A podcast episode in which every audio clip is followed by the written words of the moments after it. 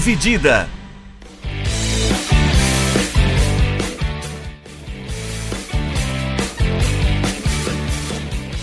Olá, amigos do podcast Dividida, sejam bem-vindos e sejam bem-vindas a mais uma edição do nosso podcast.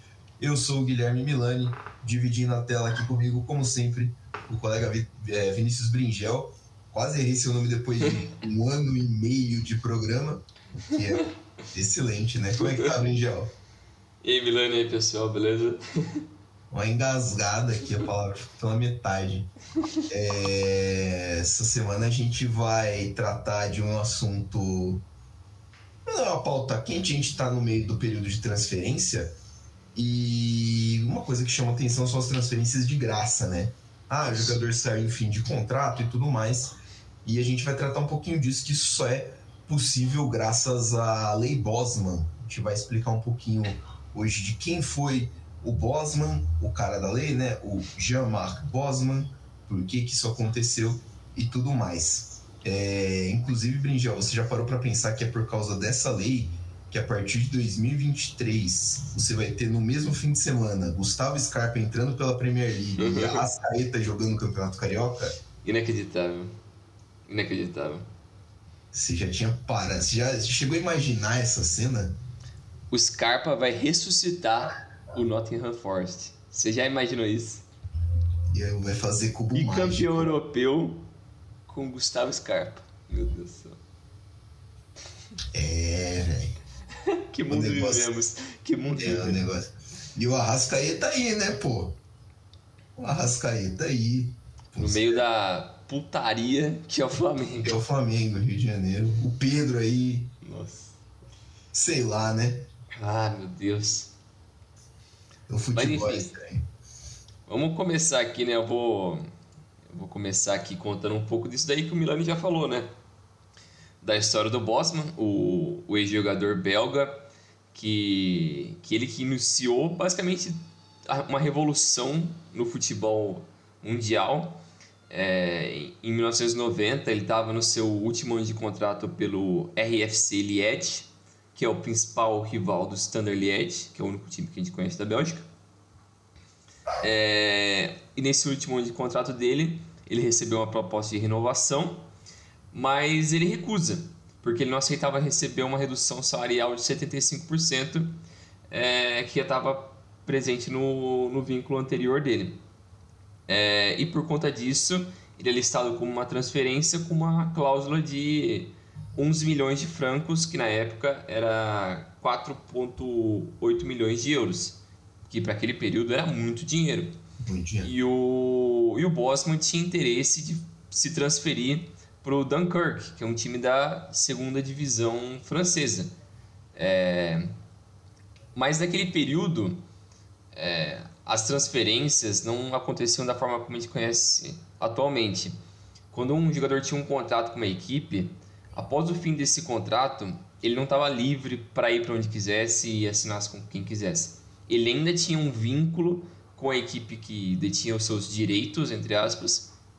Então, para ele sair dali, ou tinha que pagar uma multa para a equipe anterior, ou a equipe que ele, entre aspas, ainda estava contratado, ou ele ficava preso lá para sempre. Ele não poderia ser livre daquele contrato ou jogar para outra equipe. Ele ia ficar lá basicamente como um escravo.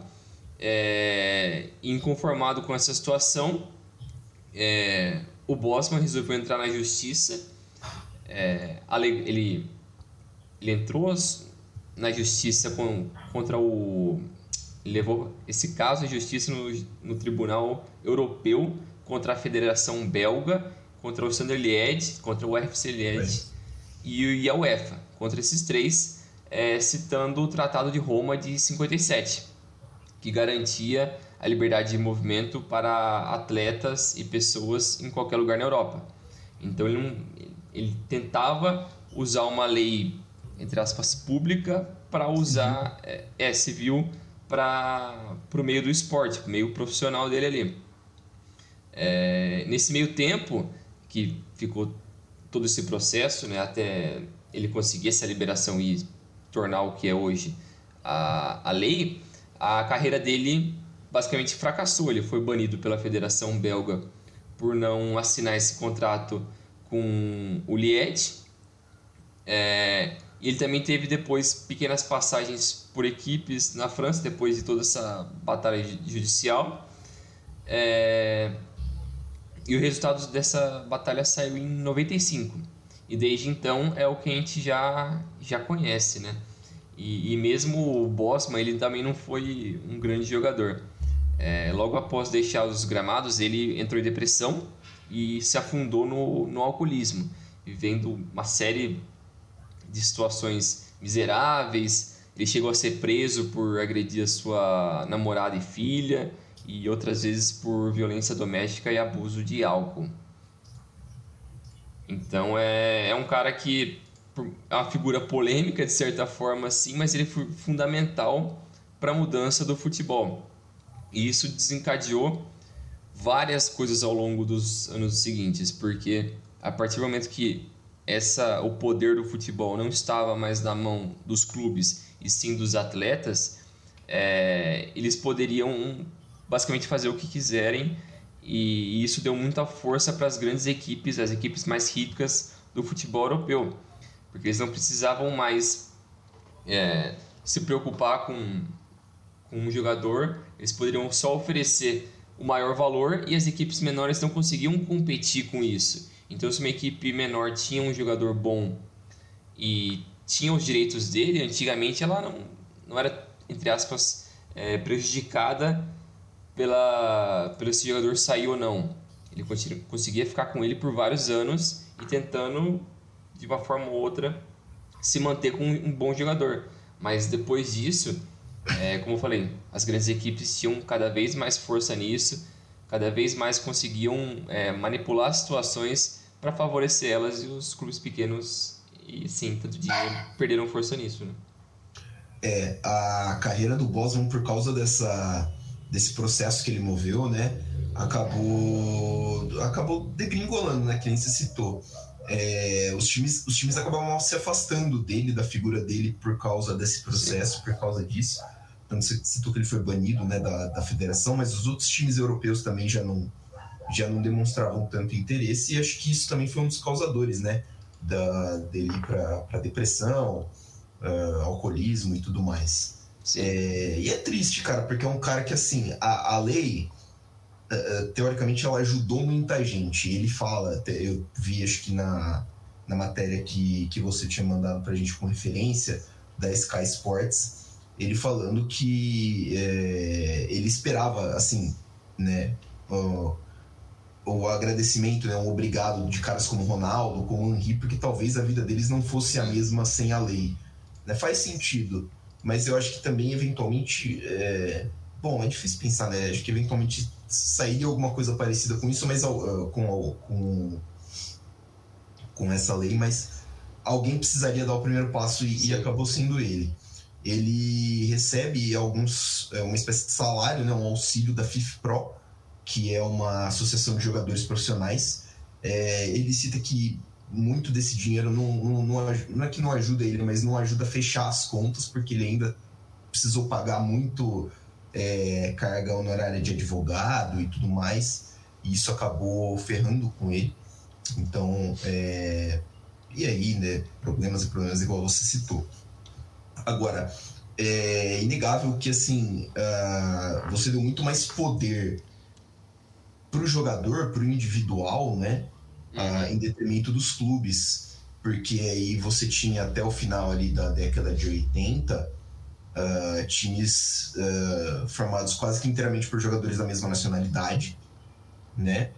E times que eram muito fortes, assim, dentro do país e, e era muito mais nivelado. Você teve o Steaua Bucareste campeão da Europa, teve o Estrela Vermelha campeão da Europa, e coisas que com a Lei Boss não, não, não, não, existi, não existem. Uhum. A gente uhum. nunca mais viu isso.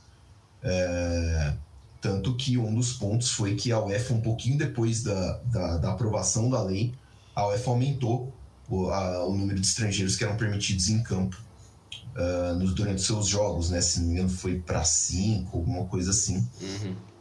E depois aumentou mais o, uma referência ao United, que entrou com chamados oito estrangeiros no, na final da Champions de 99 contra o, contra o Bayern de Munique, a final da virada. Mas aí também contavam os estrangeiros, os norte-irlandeses e do, o, não, os irlandeses, desculpa, que não faziam parte da Grã-Bretanha. E os galeses também. Eu acho que nesse mesmo ano também foi a primeira vez que uma equipe com o 11 estrangeiro também estreou, que foi o Chelsea, do Viale. Isso. Então é outro momento marcante que também começou com essa lei Bosman e depois, consequentemente, essa outra lei que você citou também, né? É, e aí. É... E aí, depois disso, a matéria da, da. Aqui da coisa cita que o primeiro. Pois eu não vou achar aqui. Aqui, ó. Desde então, 152 11 iniciais da Premier League não incluíram um único jogador britânico. Eles usam ainda britânico como parâmetro, né? Uhum. Que aí você está incluindo também os escoceses e os norte-irlandeses. Gales também é Grã-Bretanha? É, né? Uh, eu acho que é. Gales acho que também é. é. E, assim, e com, em contrapartida, depois da Lei Bosman, nenhum time na Premier League, dali em diante, nenhum time escalou um 11 inicial só de ingleses. Sim. Então, é, cara, é, é claro, é, é abriu as portas para a globalização, e isso acho que é um ponto positivo porque estimula a troca de experiências, troca a, a, o fomento de escolas diferentes. Você tem a escola italiana tendo mais contato com escolas francesas e tal, e, e, e o futebol é um ótimo meio para essa cultura, mas ah, como a gente vê hoje, esse poder acabou mudando, acho que até de uma forma meio rápida, saiu da mão dos jogadores e foi para a mão dos agentes, né? Sim. E aí, times com muito dinheiro. Um abraço aqui pro Real Madrid, que acho que foi o primeiro que começou a montar aquela, aquela história dos gal com aquela história dos galácticos, começou a puxar, gastar dinheiro mais desenfreadamente. É, a gente percebeu que os times que com mais dinheiro ficaram, ficaram mais à vontade para manter, para estender a sua dominância e crescer mais em detrimento de outros times. Sim, exatamente. Também foi um efeito de globalização, né? Porque eles tinham que o futebol como um todo tinha que expandir mais, abrir suas portas de mercado e tal. Isso também afeta a forma como o Brasil também foi impactado por isso, né? Porque como a gente ia falar depois, até começar a falar agora da Lei Pelé, que a Lei Pelé também foi similar com uma forma da, da Lei Bosman que a Lei Pelé veio para o mesmo intuito, abrir as portas para o jogador não ter mais o seu passe, como era conhecido aqui, vinculado a uma equipe mesmo após o seu, o seu contrato. Só que a Lei Pelé veio para o Brasil em 98, foi instituído em 98, né? Quando o Pelé ele era o ministro do esporte e, e ele colocou essa, essa lei adiante e funciona da, da mesma forma como a Lei Bosman, né?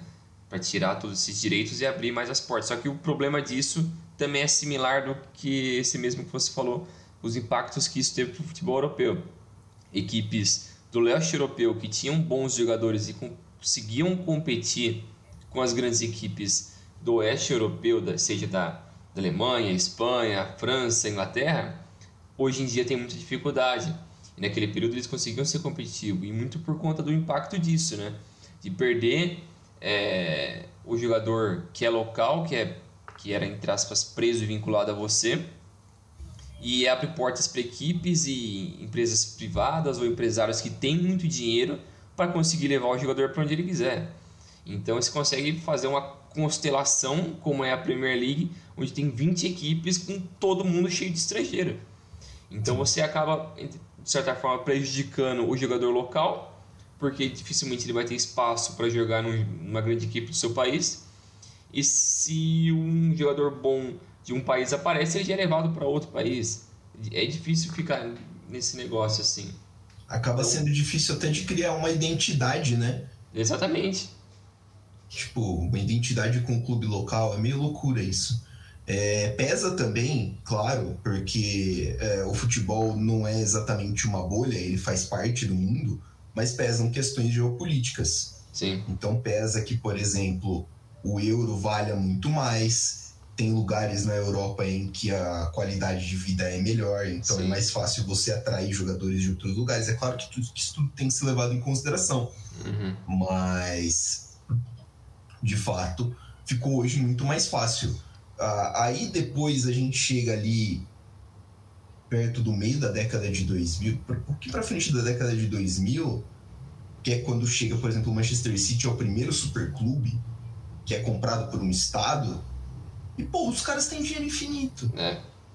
Então, tipo, a, acho que isso é, no longo prazo, no longo prazo, a gente já tá vendo isso agora, vai criando um acúmulo de talento em, em, em muito talento em um só lugar, né? E do ponto de vista esportivo, isso não é exatamente saudável, né?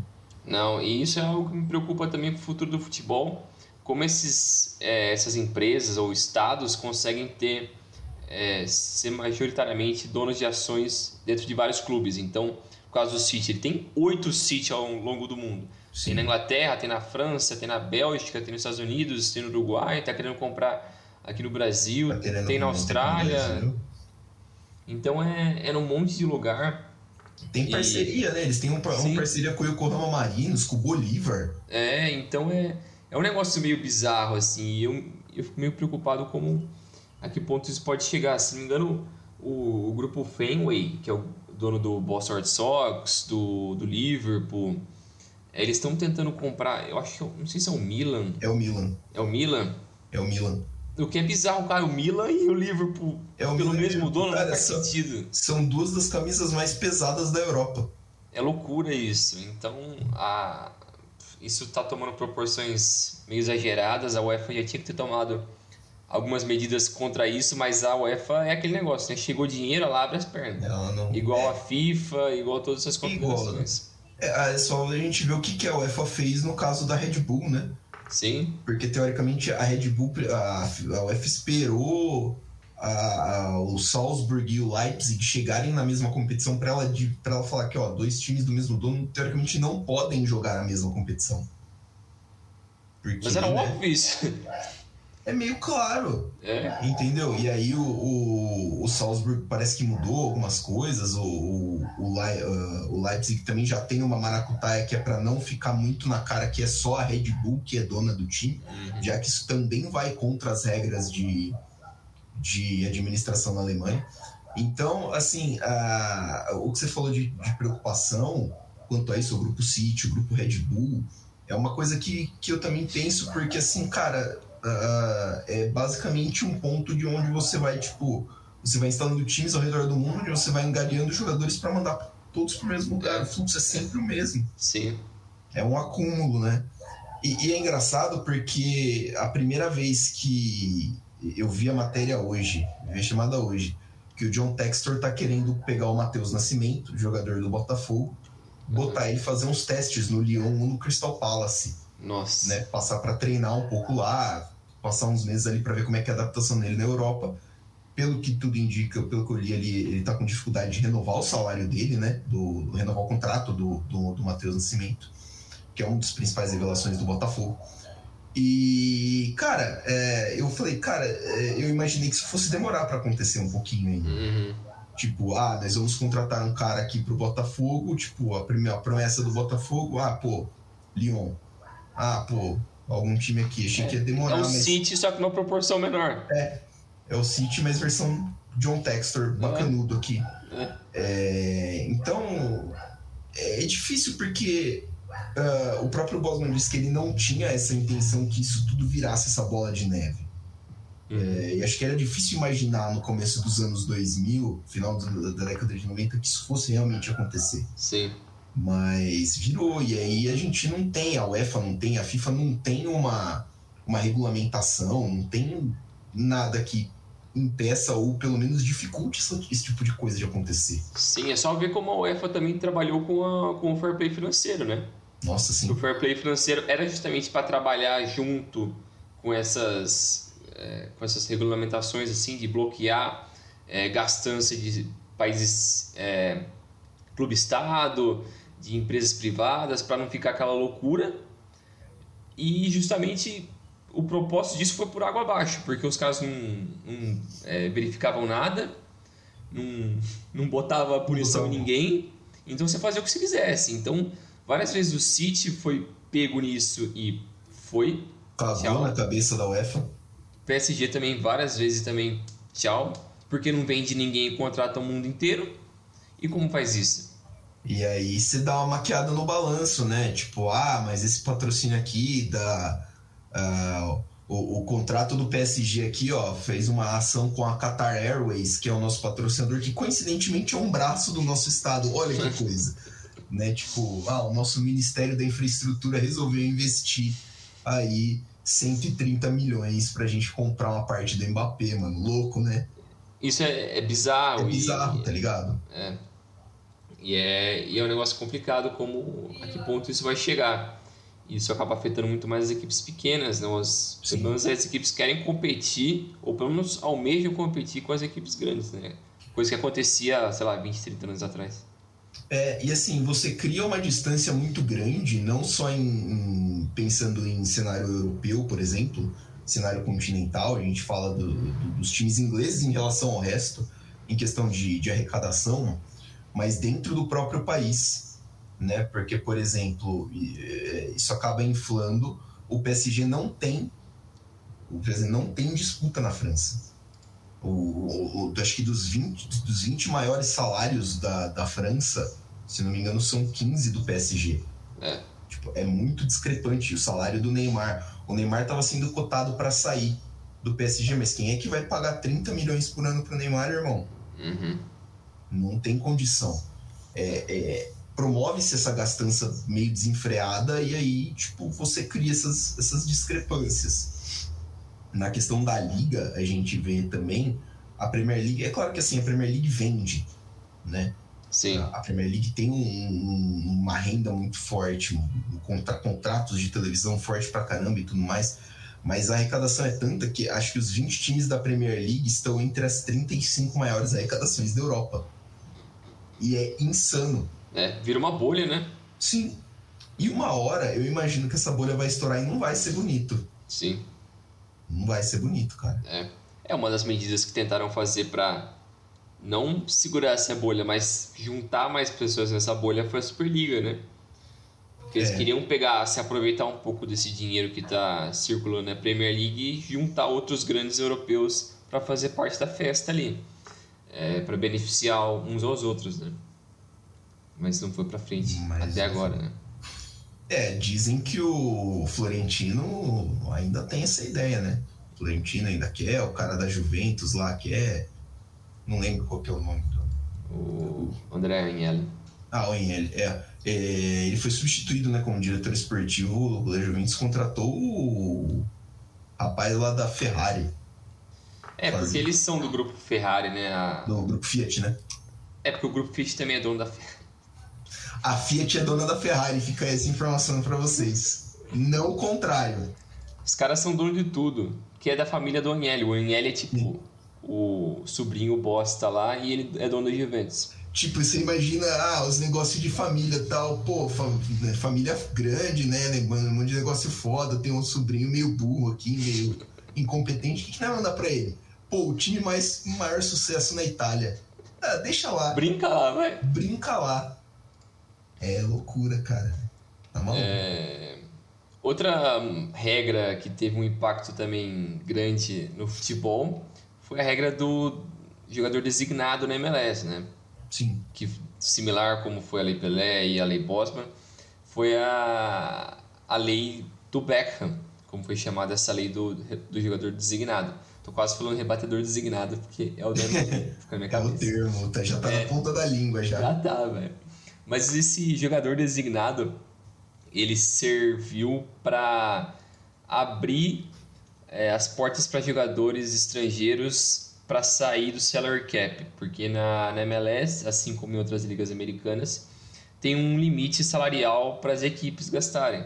Então, com a chegada do Beckham, que é era uma super estrela a nível mundial, chegando uma liga pequena naquele estágio, chegando em 2007, é, foi um marco muito grande e eles tentaram abrir uma exceção para a chegada desses grandes jogadores e com isso eles criaram a regra do jogador designado. E só para só mostrar como absurdo era é, a criação dessa lei, em 2007, é, a, o salary cap na, na, na MLS era de 2,1 milhões de dólares em 2007 e o salário anual do Beckham, quando ele chegou no Galaxy, era de 6,5 milhões de dólares. Então, três vezes mais do que a equipe poderia gastar foi gasto, foi gasto em um jogador. Então, mostra o quão absurdo foi a chegada dele e impulsionou muita coisa também, né? Porque inflacionou muita coisa e também impulsionou vários jogadores que tinham um nome a nível europeu ou bons jogadores na América do Sul, na Ásia, a começarem a jogar na MLS também. Né? A olhar com mais carinho ali para a liga, né?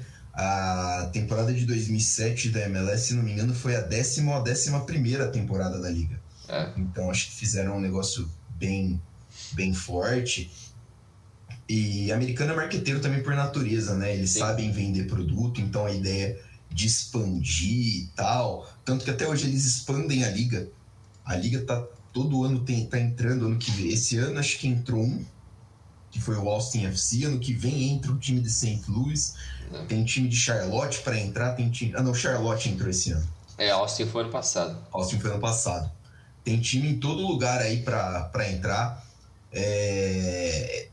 E, e, a história do designado é, é isso aí que você falou, cara. O Beckham chega, ele ganha, sei lá, o salário de três times e ele permite que você assine com um jogador. Agora acho que são dois, né? Dois ou três. São três uh, acima do teto salarial. Esse, esse, o salário desse jogador não conta para o teto salarial. É. é muito importante porque o Beckham naquela. Em 2007 ele tinha 33, acho. Ele tinha acabado de sair do, do Real Madrid. É, tinha disputado a Copa do Mundo e tudo mais. E é uma contratação que, que sempre que envolveu muitos holofotes. O Los Angeles Galaxy mudou as cores do time para para lembrar um pouquinho o Real Madrid, né? O time adotou o branco e o azul escuro, além do verde e amarelo que eles já adotavam. Então foi uma contratação que mexeu com a liga, é, impactou de uma forma muito positiva, porque começaram a vir mais caras. É, lembro que pouco tempo depois tinha o Nesta jogando no, no Montreal Impact, o Henry depois em 2011, acho que foi jogar no Red Bull New York. É, jogadores assim, o Nesta foi no fim de carreira, ele praticamente não jogou, mas assim, o Henry jogou muito bem, o Rooney jogou muito bem, o Robbie King, que era um atacante de nível de Premier Sim. League, é, tido como o maior estrangeiro da história da, da MLS, é, fez muito gol pelo Galaxy. É. Ah, tanto que a gente vê ainda, a, a gente viu isso, tipo, a MLS foi durante um tempo, graças a essa lei vista como um um, um, uma retirement league, né? uma liga de, é. de aposentados, que chegavam Sim. galera no fim de carreira. Aí eles mudaram um pouquinho o, o foco, começaram a trazer jogadores em idade mais ou menos de pico da, da América do Sul, de alguns países, é, vamos chamar de periféricos, né, da Europa. É, e agora voltaram um pouquinho, né? Tem caras como o Bale lá, caras como Vela. É, que é dessas o Insigne, o Insigne, o Iguain, o Shaqiri. o Shaqiri. Que assim, cara, jogadores que teriam mercado ainda na Europa e estão para lá, entendeu? É, então, além de continuar olhando para os jovens sul-americanos, Sim. né? Ezequiel Barco, Thales Magno, o próprio Brenner. É, então, é um mercado que, que se expandiu, se expandiria naturalmente, mas a, o choque do Beckham assim foi muito grande lembro na, na época que foi muito grande, foi muito, muito bacana de acompanhar. Sim, eu também eu lembro que quando ele assinou com o Galaxy, eles deram o mundo inteiro para ele e também, eu acho que junto nesse pacote do que eles deram para ele, também deram a prioridade para ele conseguir depois criar uma franquia, né? Sim. Deram o direito para ele, é, porque tinha algumas formas de você conseguir entrar para fila, entre aspas, de conseguir abrir um time e ele ganhou isso ao assinar com o Galaxy naquele, naquele período. Naquele que período. hoje ele criou o Inter Miami, né? Que é o time dele. Que é o time dele. Uma que é camisas... muito ruim, por sinal. É muito ruim, mas é uma das camisas mais bonitas da MLS. É. Preto é. e rosa combinaram. É, mas teve isso mesmo. Maior salário da história da liga, tudo muitas regalias e tal. É, e foi um grande atrativo. Hoje ele é dono, né? Ele faz parte ali do, do é. um dos donos do Inter Miami. É uma das figuras importantes do futebol dos Estados Unidos. É lá que jogam os irmãos Higuaín, né? Meu Deus. Pipita a dupla, o... dupla da pesada. Dupla da pesada, Pipita e o Federico. O Federico Higuaín, que é muito querido lá nos Estados Unidos, ele fez a carreira é. toda quase lá, jogou muito tempo no Columbus Crew. Sim. É... Mas, mas é bacana também, você tá lembrando dos caras que chegaram agora, das equipes que foram. que surgiram agora, né? O Austin, o Charlotte. E é, ver, é legal também ver como é, tudo isso vai meio que desencadeando coisas, né? E o crescimento da MLS hoje é absurdo se comparado com de 15 anos atrás. Você nunca ia imaginar, eu acho que ia crescer tanto assim. Você vê estádios lotados, infraestrutura absurda, grandes estrelas do futebol, salário alto. É, só falta ter um nível técnico um pouco maior, mas isso é consequência também, porque o americano tem muitas regras né, nas suas ligas. Então ele restringe muito para não virar tanta zona, né? Então ele não quer deixar virar tipo uma Europa que vai vir 20 jogadores estrangeiros por time. Ele quer manter muito o jogador local ali, por pior que ele seja, eles querem manter bastante isso para desenvolver o futebol do, dos Estados Unidos também, né?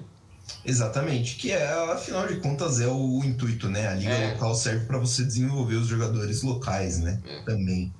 É, mas eu acho que é isso, isso que você falou. Lembro que o, o maior público da, da, da história da MLS eu acho que é o do Charlotte, né?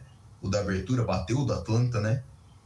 Cara, não sei, eu sei que o do Atlanta tinha, tá sempre cheio. Tinha batido e depois o Atlanta bateu de novo. O Atlanta FC, o At é, Atlanta é. United, né? Atlanta United, é. Atlanta United. É, eu fico puto porque, assim, uh, no começo da MLS o, o nome dos times eram mais criativos, né? Tipo, é. Los Angeles Galaxy, tinha o Kansas City Wizards, Columbus Crew, essas coisas. Agora é tudo OFC, OSC ou United. É. Acabou, os caras mataram a criatividade no nome. Mas enfim.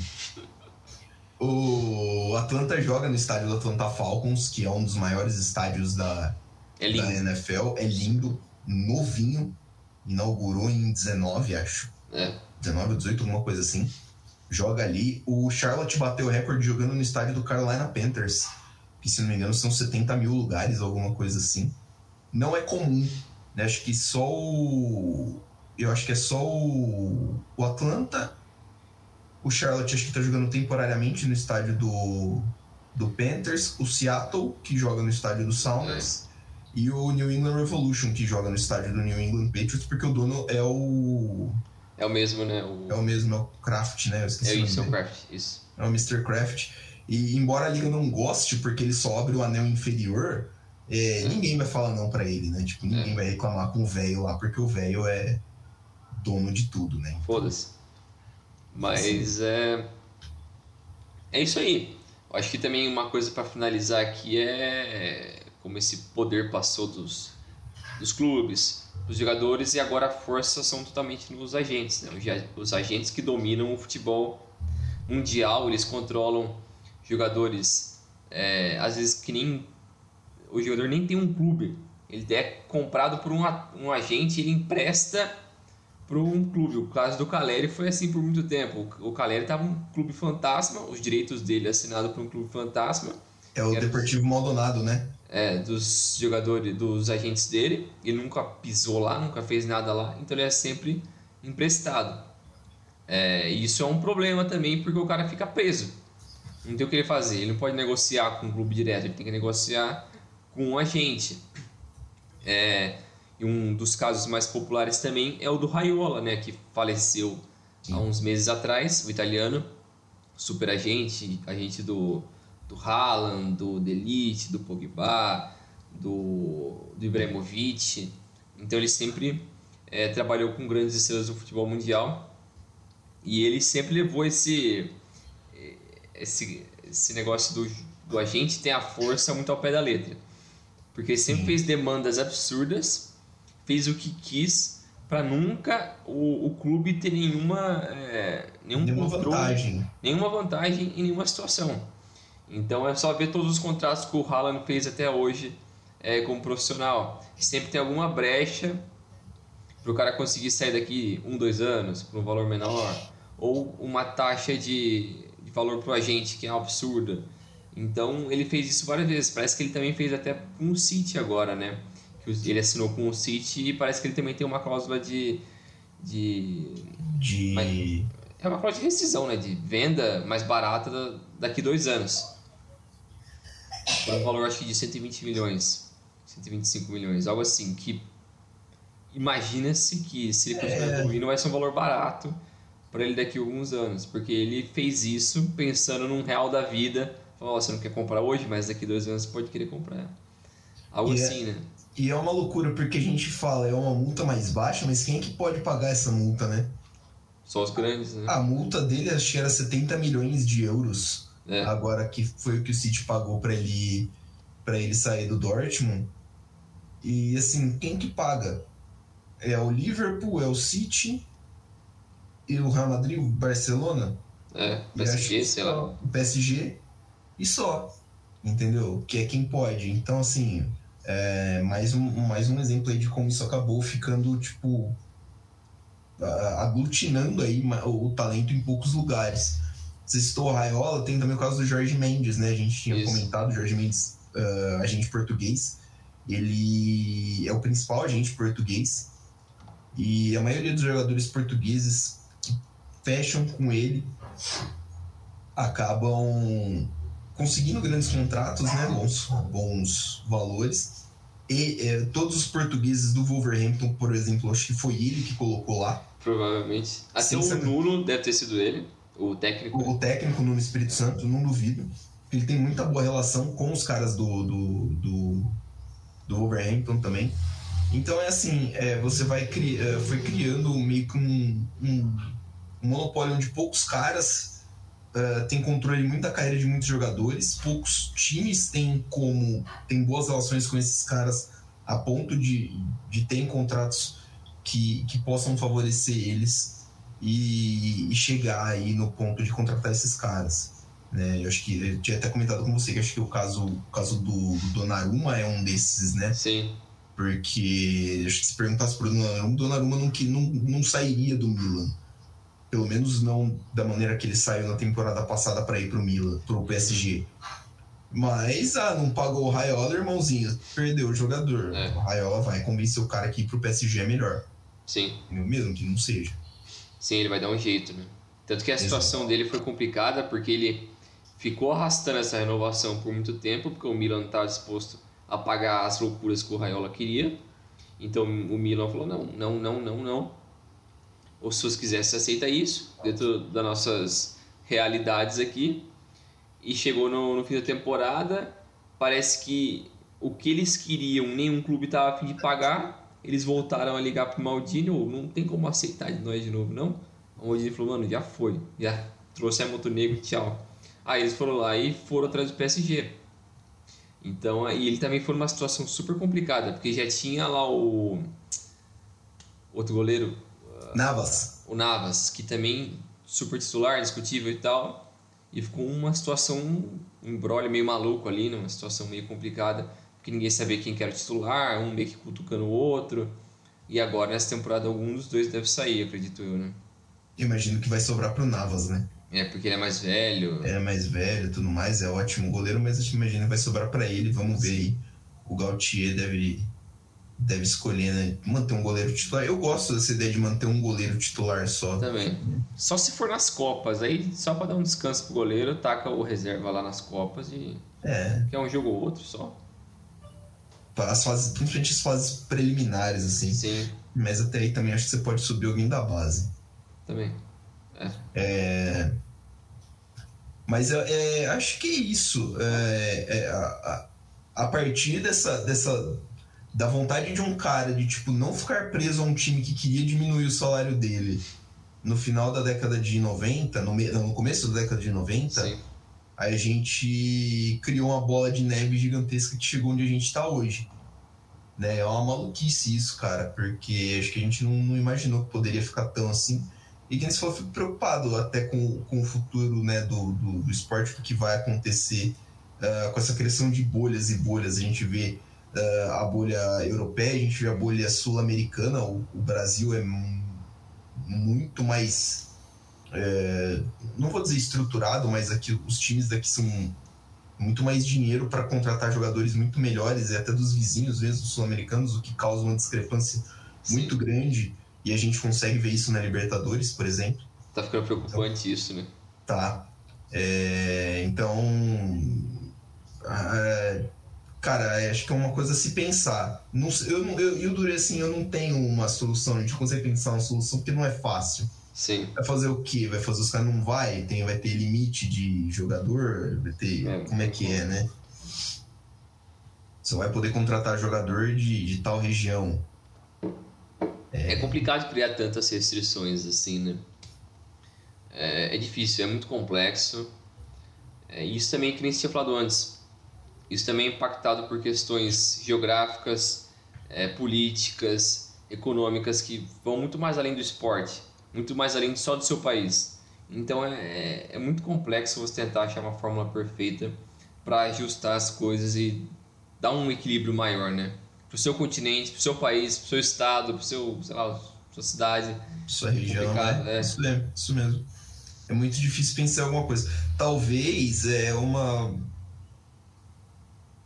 é difícil você falar, você olhar para os caras da Premier League e falar assim, viu, as outras ligas precisam ganhar o tanto também, tipo, é. precisam ganhar mais dinheiro. A Premier League vai olhar e falar, foda-se. Se vira.